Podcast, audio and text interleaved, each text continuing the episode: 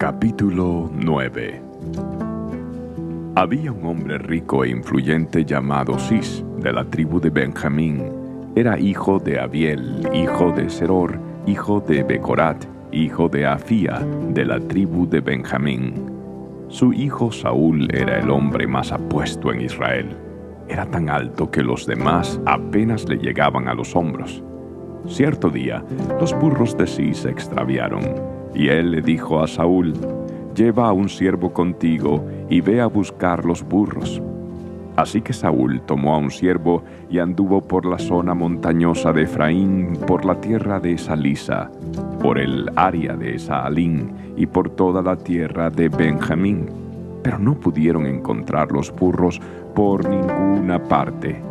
Finalmente entraron a la región de Suf y Saúl le dijo a su siervo, Volvamos a casa. Es probable que ahora mi padre esté más preocupado por nosotros que por los burros. Pero el siervo dijo, se me ocurre algo. En esta ciudad vive un hombre de Dios. La gente lo tiene en gran estima porque todo lo que dice se cumple. Vayamos a buscarlo. Tal vez pueda decirnos por dónde ir. Pero no tenemos nada que ofrecerle, respondió Saúl. Hasta nuestra comida se acabó y no tenemos nada para darle. Bueno, dijo el siervo, tengo una pequeña pieza de plata, al menos se la podemos ofrecer al hombre de Dios y ver qué pasa. En esos días, si la gente quería recibir un mensaje de Dios, decía, vamos a preguntarle al vidente, porque los profetas solían ser llamados videntes. Está bien, aceptó Saúl, hagamos el intento. Así que se encaminaron hacia la ciudad donde vivía el hombre de Dios. Al ir subiendo la colina hacia la ciudad, se encontraron con unas jóvenes que salían a sacar agua. Entonces Saúl y su siervo les preguntaron, ¿Se encuentra por aquí el vidente? Sí, les contestaron. Sigan por este camino. Él está junto a las puertas de la ciudad. Acaba de llegar para participar de un sacrificio público que se realizará arriba, en el lugar de adoración. Apúrense, para que lo puedan encontrar antes de que suba a comer. Los invitados no comenzarán a comer hasta que Él llegue para bendecir los alimentos. De modo que llegaron a la ciudad y mientras entraban por las puertas Samuel iba saliendo hacia ellos para subir al lugar de adoración. Ahora bien, el Señor le había dicho a Samuel el día anterior, Mañana a esta hora te enviaré a un hombre de la tierra de Benjamín Úngelo para que sea el líder de mi pueblo Israel. Él lo librará de los filisteos, porque desde lo alto he mirado a mi pueblo con misericordia y he oído su clamor. Cuando Samuel vio a Saúl, el Señor le dijo, Ese es el hombre del que te hablé, él gobernará a mi pueblo. Justo en ese momento, Saúl se acercó a Samuel a las puertas de la ciudad y le preguntó, ¿Podría decirme por favor dónde está la casa del vidente? Yo soy el vidente, contestó Samuel. Sube al lugar de adoración delante de mí.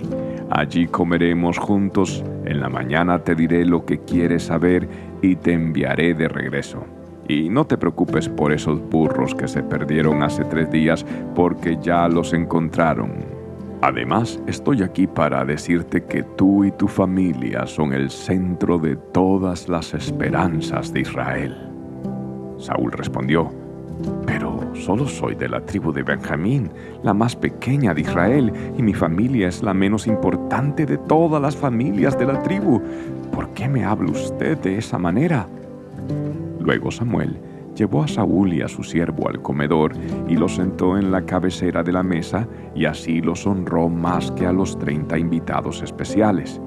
Después Samuel dio instrucciones al cocinero para que le sirviera a Saúl el mejor corte de carne, la porción que había sido reservada para el invitado de honor.